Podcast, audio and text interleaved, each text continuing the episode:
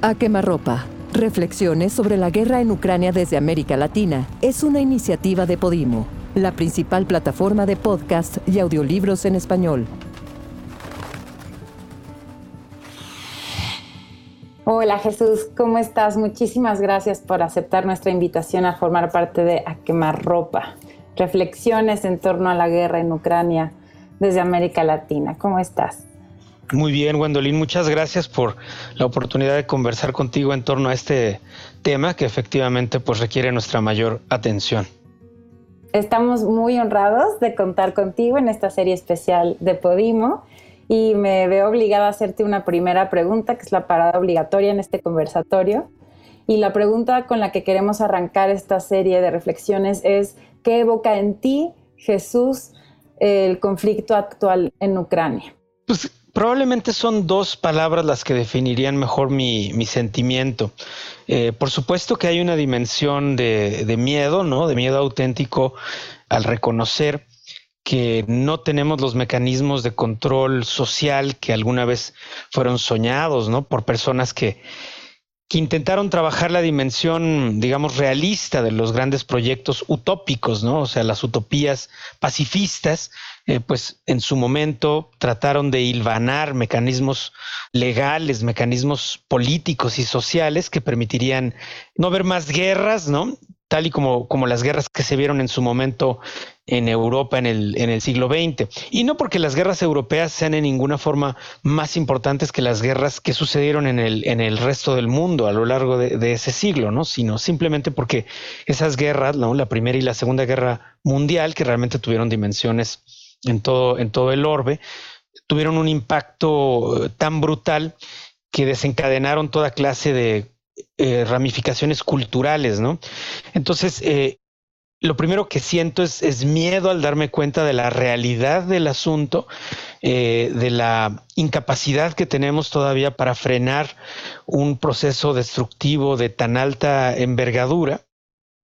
Pero la segunda palabra que define mi sentimiento sería el, desencanto, ¿no? Es decir, un profundo desencanto que se suma a muchos de los anteriores, ¿no? Y que tiene que ver con, pues, todo lo que ya sabemos y hemos discutido en tantos momentos, ¿no?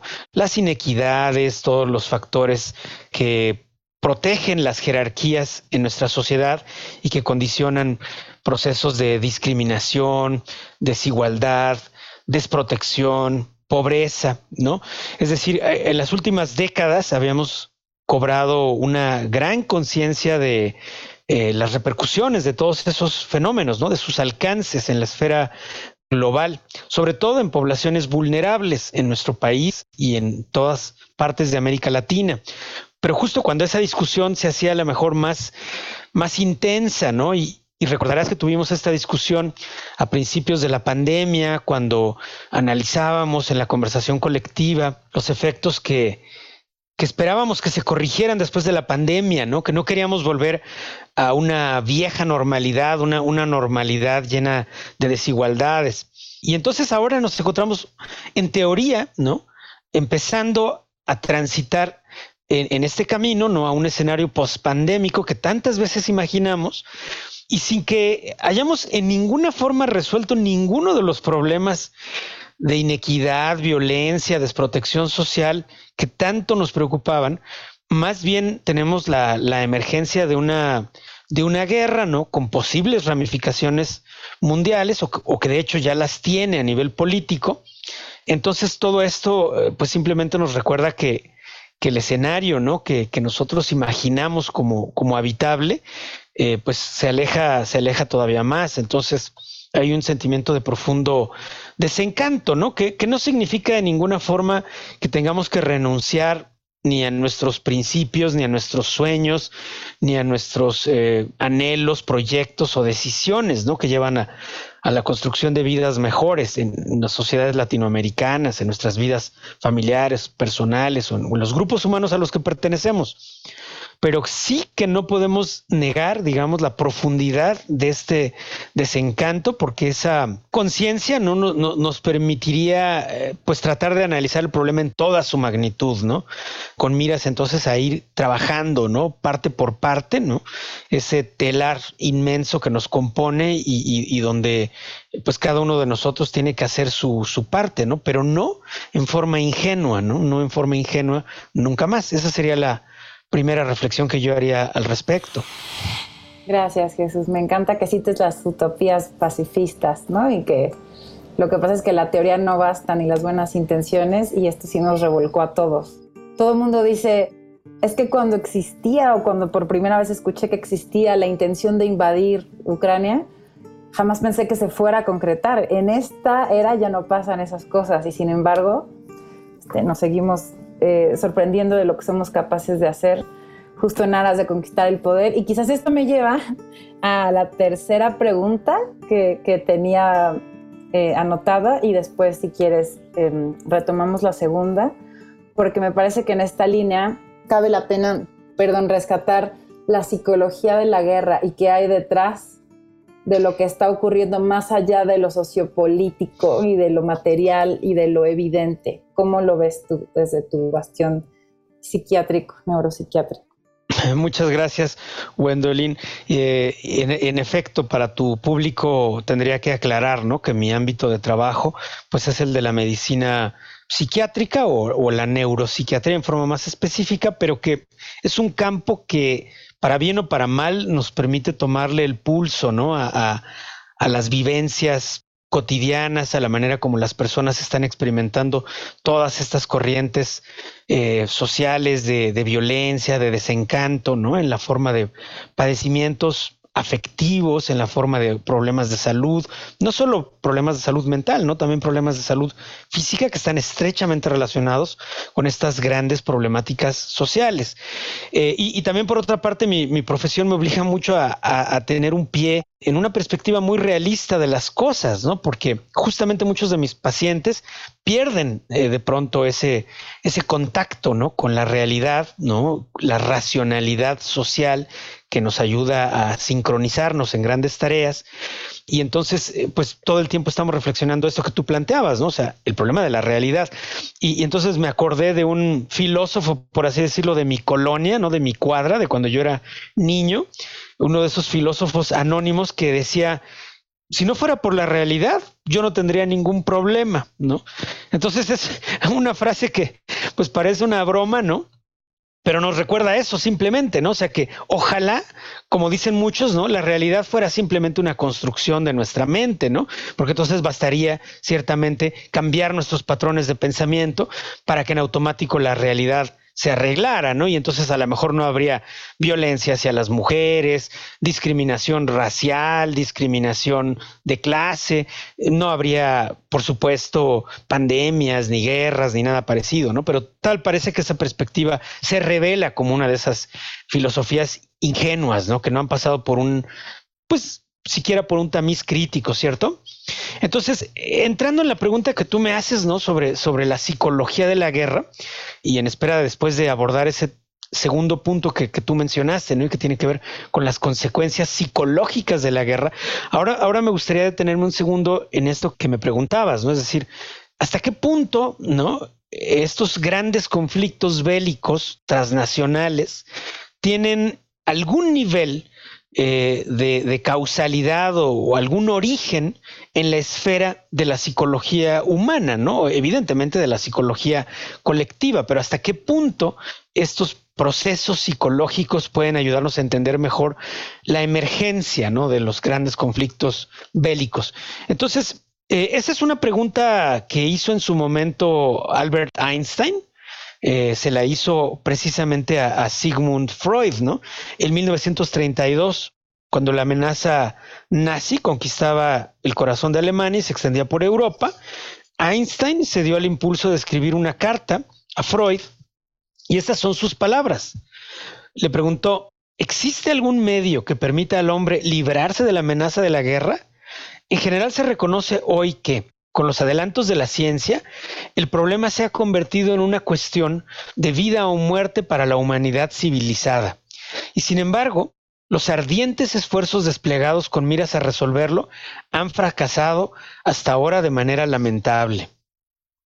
Entonces, bueno, esta es la respuesta que, daba Sigmund Freud en aquel momento, ¿no? Freud dijo, cuando se incita a los hombres a la guerra, un llamamiento de esa índole puede encontrar eco por diversos motivos, unos nobles, otros vulgares, algunos de los que se habla abiertamente y otros sobre los que es preferible callar. No hay razón para que los enumeremos todos. La inclinación a la agresividad y a la destrucción forma parte de ellos. Las innumerables muestras de barbarie que jalonan la historia y la vida cotidiana no hacen más que confirmar su existencia. Entonces, en, un sentido, eh, Freud, en esta respuesta que le da a Einstein, hacía referencia a un principio que él eh, enunció en 1920 en un ensayo que se llamaba Más allá del principio del placer y que trataba acerca de eso que ha pasado ya a la historia de las ideas, a la historia de la cultura, como el famoso eh, principio conocido como la pulsión de muerte, ¿no? Entonces, en su momento Freud elaboró esa idea, ¿no? De que había una especie de pulsión, impulso, eh, pues no exactamente un instinto, pero sí una tendencia en los seres humanos a la destructividad, ¿no? Que, que tomaría dos, dos caras, ¿no? La autodestrucción y la destructividad dirigida hacia los, hacia los demás, ¿no?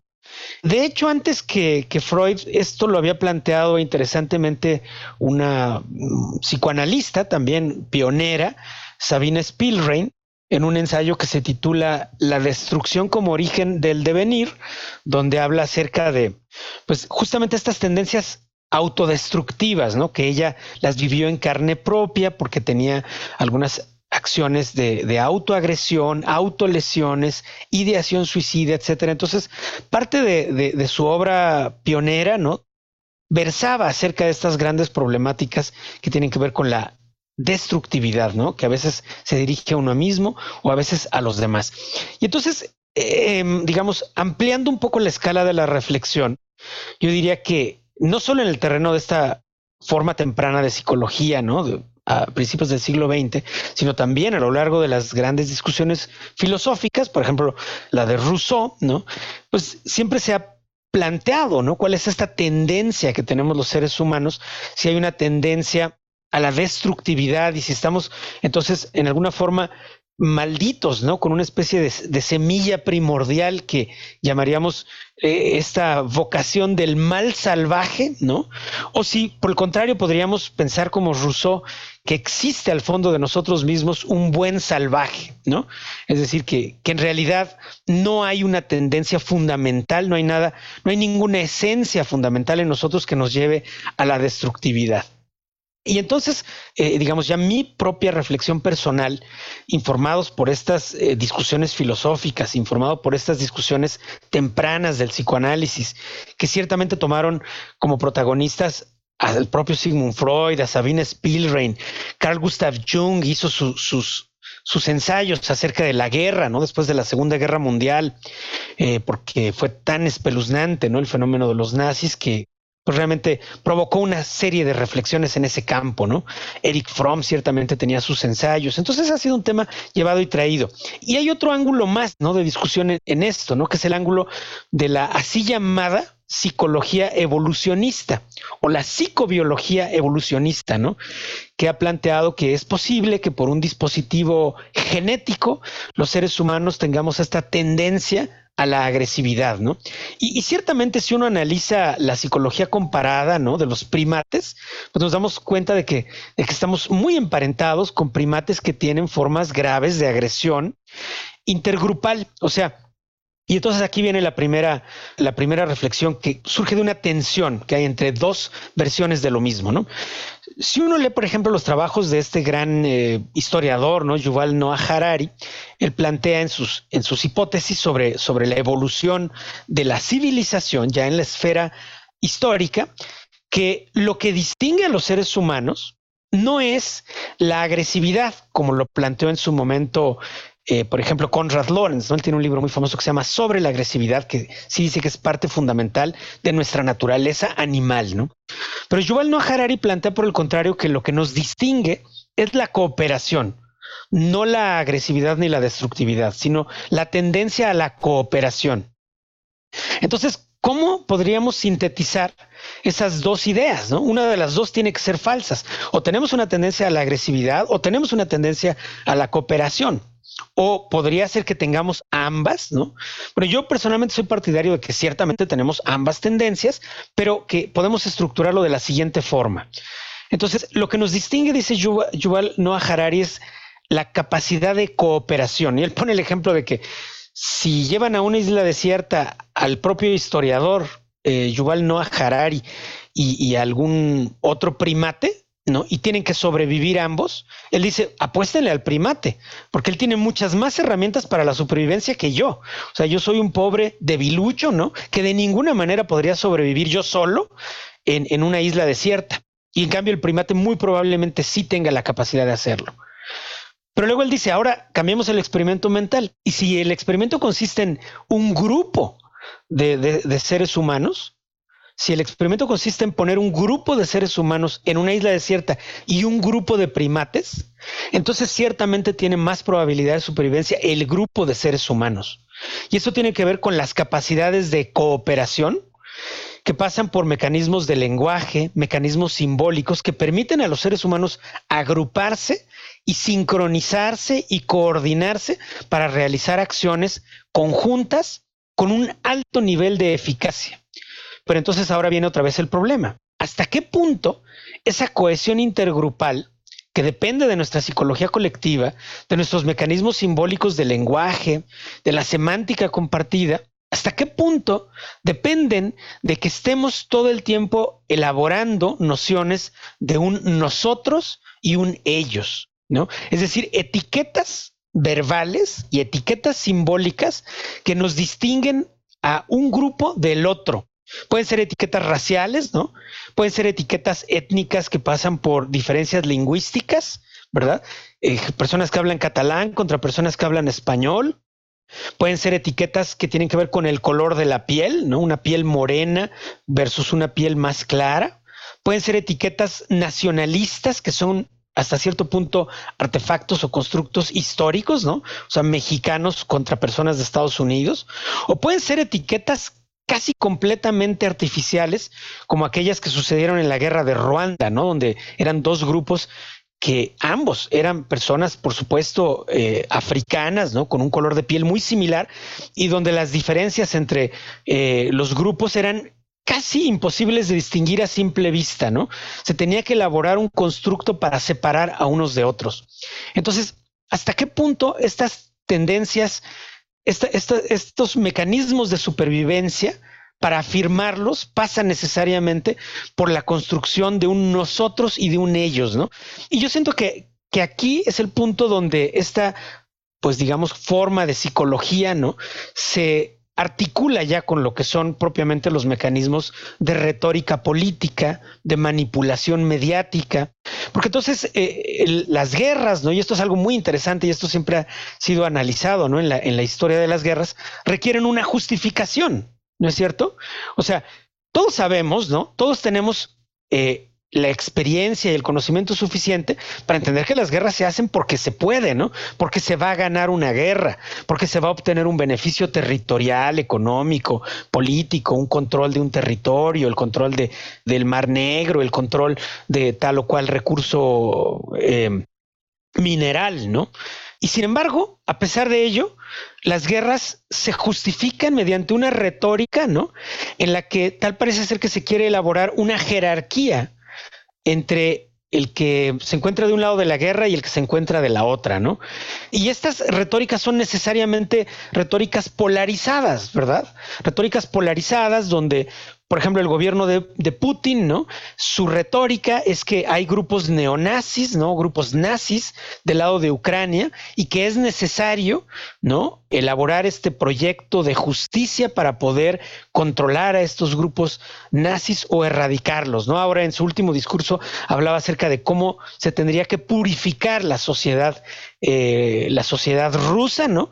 Para eliminar estos discursos de traición, ¿no? Por ejemplo, de los activistas que se han opuesto a la guerra, ¿no? Entonces, siempre estamos hablando de la formación de, un, de una etiqueta, ¿no?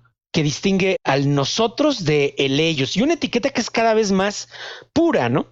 Porque entonces el punto es que a medida que se va generando la violencia de la guerra, que empieza primero como una violencia verbal, una violencia simbólica, una violencia económica y política, hasta que finalmente pasa en sentido literal a la violencia eh, física, además, eh, digamos, acelerada y multiplicada con todas las tecnologías de la guerra, a, medida que se hace esa transición, esta polarización y esta retórica eh, se vuelve cada vez más extremista, ¿no?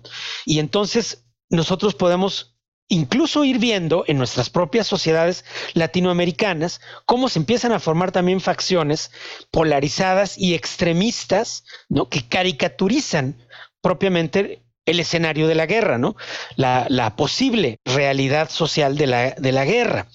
Y entonces, bueno, esto hasta aquí dejo este comentario porque eso nos conecta con el siguiente punto, ¿no? Que es el de las consecuencias psicológicas de la guerra. en primer lugar, en, un escenario como lo es Ucrania y como lo es Rusia, pero también a distancia en nuestras propias sociedades latinoamericanas. Sí, sí, claro que sí. Yo quería hacerte una pregunta que más bien es una suerte como de corchete o es algo que evocó en mí lo que estabas explicando respecto de la cohesión intergrupal y de nuestra capacidad para hacer equipo, en palabras de Yuval Noah Harari o parafraseando a Yuval Noah Harari. No sé si tú conoces, seguro que sí, esta novela espectacular de Shirley Jackson, que es la de Siempre hemos vivido en el castillo. ¿Te acuerdas? Y si no, te digo de a qué me refiero en particular con esa novela. Por favor, platícame.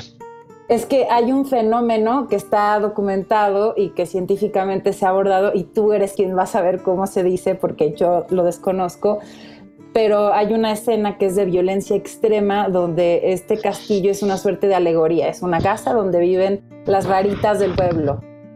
Entonces, hay una escena en la que todo el pueblo eh, se, reúne a la entrada, a las puertas de esta casa donde están estas dos niñas, porque son unas niñas en cuya espalda se supone que pesa el asesinato de varios miembros de su familia, pero todo es una todas son suposiciones, ¿no? Tiene un toque gótico, fantástico, es espectacular, pero la cosa es que todo el pueblo las odia siempre y las bulea.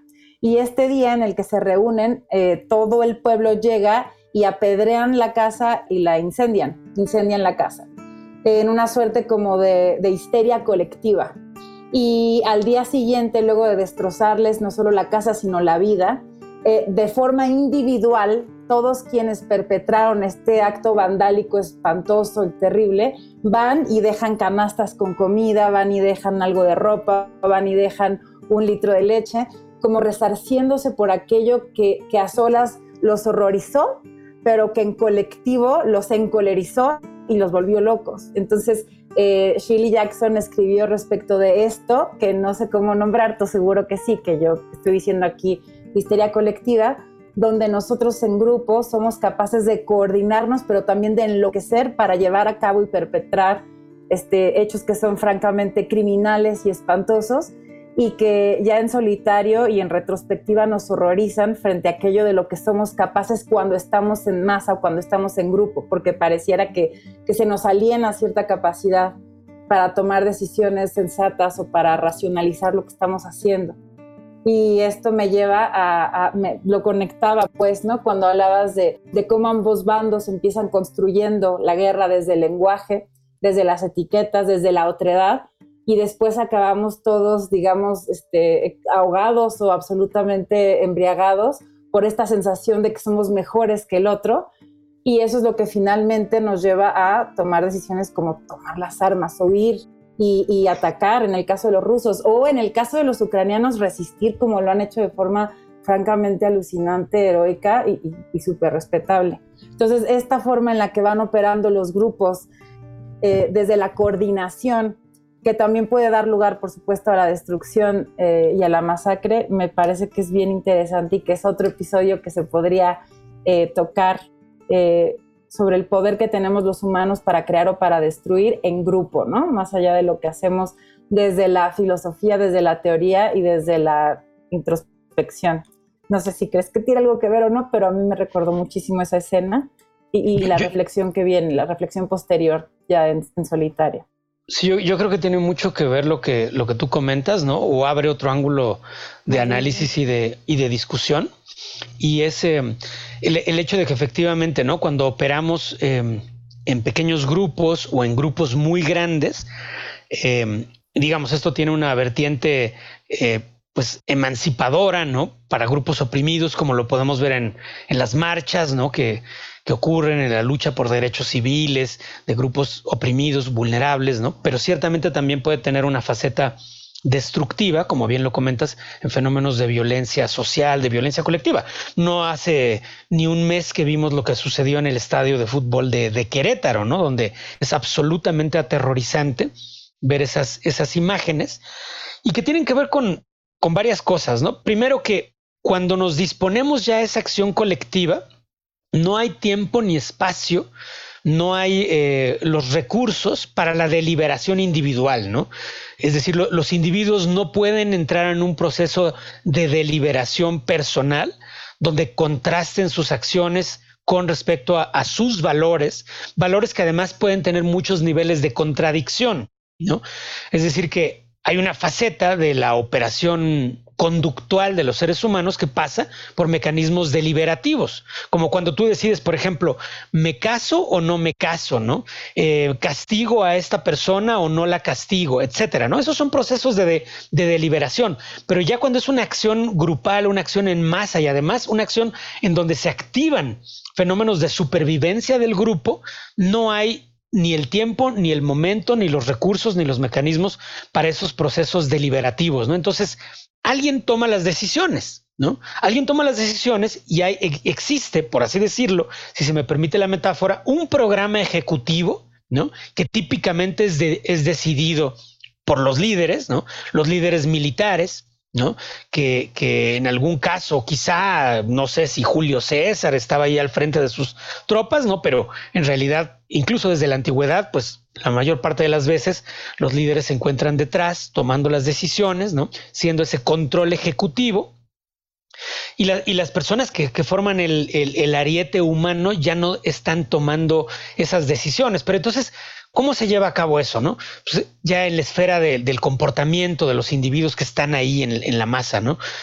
Pues tiene que ver con varias cuestiones, ¿no? Pero primero que nada tiene que ver con el fenómeno del contagio emocional. O sea, aquí hay un tema muy importante desde, el ángulo eh, de, la, de la neurociencia y de la psicología, que sería el entendimiento de la, de la empatía, ¿no? Entonces, ¿en qué sentido?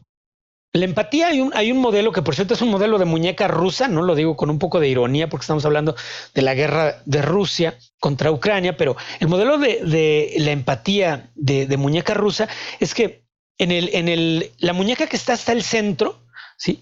Es un fenómeno que se conoce como contagio emocional, ¿no? O sea, eh, probablemente, por ejemplo, si yo ahorita estuviera platicando contigo acerca de algo que me hizo, eh, no sé, mi pareja, por ejemplo, y te empiezo a denunciar eh, alguna cosa que es muy injusta, muy indignante, etcétera, etcétera, muy probablemente tú empieces a tener una, a compartir hasta cierto punto esos estados emotivos, ¿no? Te empiezas a enojar conmigo, empiezas a sincronizarte conmigo en varias esferas, ¿no? En la esfera intelectual, o sea, empiezas a coincidir con mis ideas, en la esfera emocional, es decir, los sentimientos, ¿no? Que esto evoca, y, e incluso, y esto es algo muy interesante desde la esfera científica, en la esfera fisiológica también. O sea, se empieza a sincronizar tu ritmo cardíaco, tu respiración y otros procesos fisiológicos que están muy bien estudiados, ¿no? Incluso en otros terrenos, como el terreno del arte, por ejemplo, ¿no? Cuando estamos todos en un concierto maravilloso de nuestro músico favorito o viendo una gran película de una maravillosa cineasta, etcétera, nos sincronizamos fisiológicamente también. Eh, y entonces ocurre lo mismo también en cuestiones que, que, tienen que ver con la violencia grupal. No hay una sincronización intelectual, afectiva y fisiológica. Y esto está bien estudiado. Pero bueno, en la segunda muñeca rusa está el fenómeno que le llamaríamos de simpatía o de consuelo, o sea, una disposición compasiva. ¿Sí? Y la tercera la, tercera muñeca rusa, la que está, la más grande, que está hasta arriba en la, eh, eh, en la superficie, adentro de las cuales estarían las otras dos, es la toma de perspectiva, ¿no? Entonces, aquí es muy interesante porque en, los fenómenos de violencia grupal solamente se da el fenómeno de la, del contagio emocional, pero no se da el fenómeno de la disposición compasiva y no se da el fenómeno tampoco de la toma de perspectiva. ¿Qué quiere decir esto? Hay estudios de neurociencia muy interesantes donde, por ejemplo, se analiza la respuesta cerebral frente al dolor ajeno, y eso se conoce como la empatía frente al dolor ajeno, ¿no? Vemos una imagen de alguien que está sufriendo tortura, por ejemplo, ¿no? Y entonces, eh, uno tiene una respuesta compasiva, ¿no? Hay un, hay un contagio emocional, es decir, hacemos una simulación neuropsicológica que nos permite imaginar como si nosotros estuviéramos ahí siendo torturados. Esto genera una respuesta fisiológica. Si las imágenes son suficientemente fuertes, podemos tener un aumento de la frecuencia cardíaca, un aumento de la presión arterial, cambios en la electricidad de la piel. Y luego existe un fenómeno de la disposición compasiva, ¿no? Y entonces sentimos una especie de compasión hacia la víctima. Sin embargo, cuando se repiten estos experimentos, por ejemplo, en personas que tienen una disposición racista o un sesgo racista, ¿no? Personas que abiertamente tienen esa disposición, si la víctima, por ejemplo, pertenece a un grupo racial por el que la persona racista siente desprecio o tiene odio racial, entonces ya no se da la disposición, eh, ya no se da la disposición compasiva, aunque pueden haber los cambios fisiológicos, o sea, puede haber un aumento de la frecuencia cardíaca, puede haber un aumento de la presión arterial, puede haber cambios eléctricos en la respuesta cutánea, pero no se genera la disposición compasiva y, y esto nos habla de la penetración fisiológica que tienen estos dispositivos culturales, ¿no? Estos programas de discriminación racial, etcétera.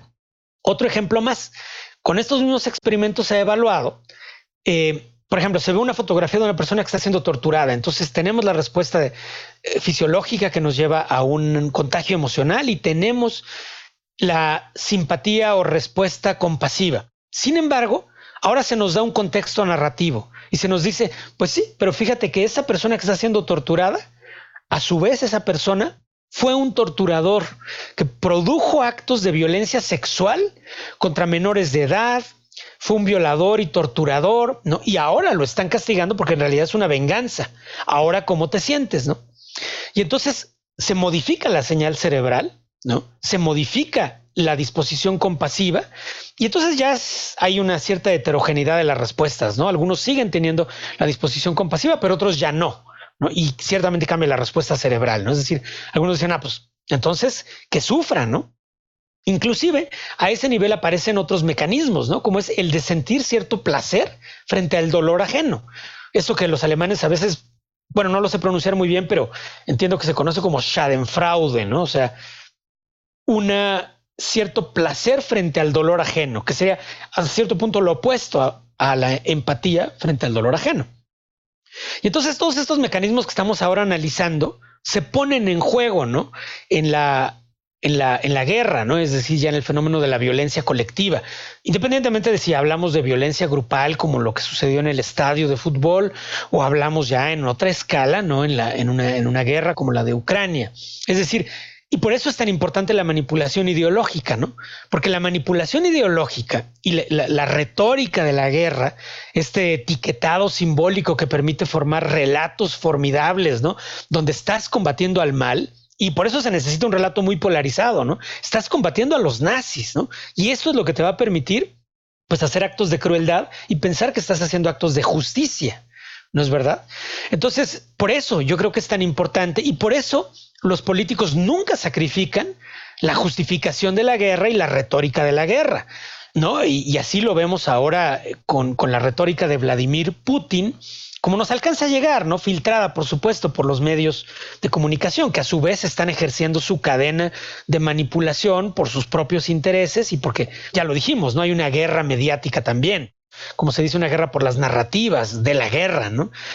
Y eso nos obliga a considerar entonces ya el último punto, ¿no? Que es en qué forma nos afecta todo eso en América Latina. Y con eso finalizaría yo.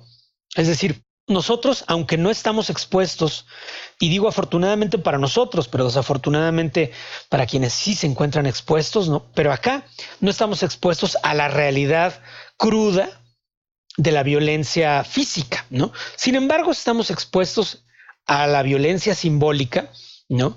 A la violencia mediática y al impacto que tiene toda esta eh, realidad de la guerra, tal y como nos llega filtrada por los medios de comunicación y, esto produce respuestas como las que habíamos mencionado inicialmente, ¿no? Respuestas de miedo, respuestas de desencanto, desesperanza. Hay personas que después de una pandemia de dos años apenas podían con eh, sus propias capacidades de elaboración de un duelo, ¿no? De un duelo colectivo por las víctimas, personas que apenas pueden con su propia salud física y mental, ¿no? Y entonces estábamos eh, en una circunstancia que ya nos había metido en una, en una oscuridad eh, colectiva, ¿no? Pero donde había atisbos de esperanza de que quizá podríamos reflexionar en torno a las inequidades que llevaron a la desprotección de tantas personas que padecieron la pandemia, sobre todo por la falta de protección social, la falta de protección financiera, y, nos dábamos cuenta de que muchos de los problemas médicos de la pandemia habrían sido prevenibles si hubiéramos tenido sistemas de seguridad social mucho más robustos, ¿no? Sin embargo, frente al espectáculo de la guerra, ¿no? Justo cuando ni siquiera ha terminado la, pandemia, pues yo, yo creo que sí produce repercusiones muy, muy graves en la esfera cultural, ¿no? Y en la esfera psicológica de grupo y de los individuos de, América Latina, ¿no? Además de que nos exponen a la polarización y a la formación de em, ideologías extremistas, ¿no? Que es algo que yo creo que podría verse en Ucrania como consecuencia de la guerra. O sea, no, no sé cuál era la magnitud de los grupos nazis que parece que ciertamente había, ¿no? Pero es muy posible que ahora eso empeore, ¿no? Así como empeoró en, Medio Oriente, ¿no? La, formación de grupos terroristas después de la guerra de Irak y después de la guerra de Afganistán, ¿no? Pues claro que, hay grupos humanos que, que optan por ideologías extremistas, porque estas ideologías extremistas en situaciones de crisis social reducen la incertidumbre, ¿no? Y sí, caricaturizan la narrativa, pero reducen la incertidumbre, ¿no? Y, todo indica, ¿no? Que, que, la incertidumbre es uno de esos fenómenos con los que nos cuesta tanto trabajo lidiar. Porque como personas y como grupos humanos tenemos que hacer una planeación al futuro, ¿no? Y la incertidumbre reduce nuestras capacidades de planeación. Entonces, para poder economizar socialmente e individualmente nuestras energías y nuestros recursos metabólicos, cerebrales, grupales, de em, provisiones y demás, pues necesitamos relatos que nos permitan predecir, ¿no? Y, cuando uno está en situaciones extremas, muy probablemente está expuesto o es más vulnerable a narrativas extremistas, ¿no? Entonces yo siento que eso puede avivar la polarización social en América Latina en un sentido, ¿no? La polarización política y ciertamente ya quienes se encuentran en Rusia y quienes se encuentran en Ucrania, pues están muy expuestos, en mi opinión, a, que proliferen ¿no? este, ideologías extremistas, formación de, mecanismos autoritarios, que ya los estamos viendo, ¿no? Y, bueno, pues ese es el escenario un poco que yo imagino y, con eso finalizaría mi comentario, Wendolin. Jesús, eh, no tengo palabras para agradecerte este tiempo, que sé que es valiosísimo y muy acotado. Mil gracias por iluminar a nuestra audiencia y la verdad es que espero que eh, planeamos que esta serie continúe, así que sabemos que contamos contigo, no solo para este programa, sino para otros. Y muchísimas gracias en nombre de todo el equipo de Podimo y pues poca cosa más, nos dejas pensando muchísimo, como siempre. Y yo tengo aquí ya seis libros anotados, como siempre. Así que muchas, muchas, muchas gracias. Y pues hasta la próxima. A quemarropa Reflexiones sobre la guerra en Ucrania desde América Latina es una iniciativa de Podimo, la principal plataforma de podcast y audiolibros en español.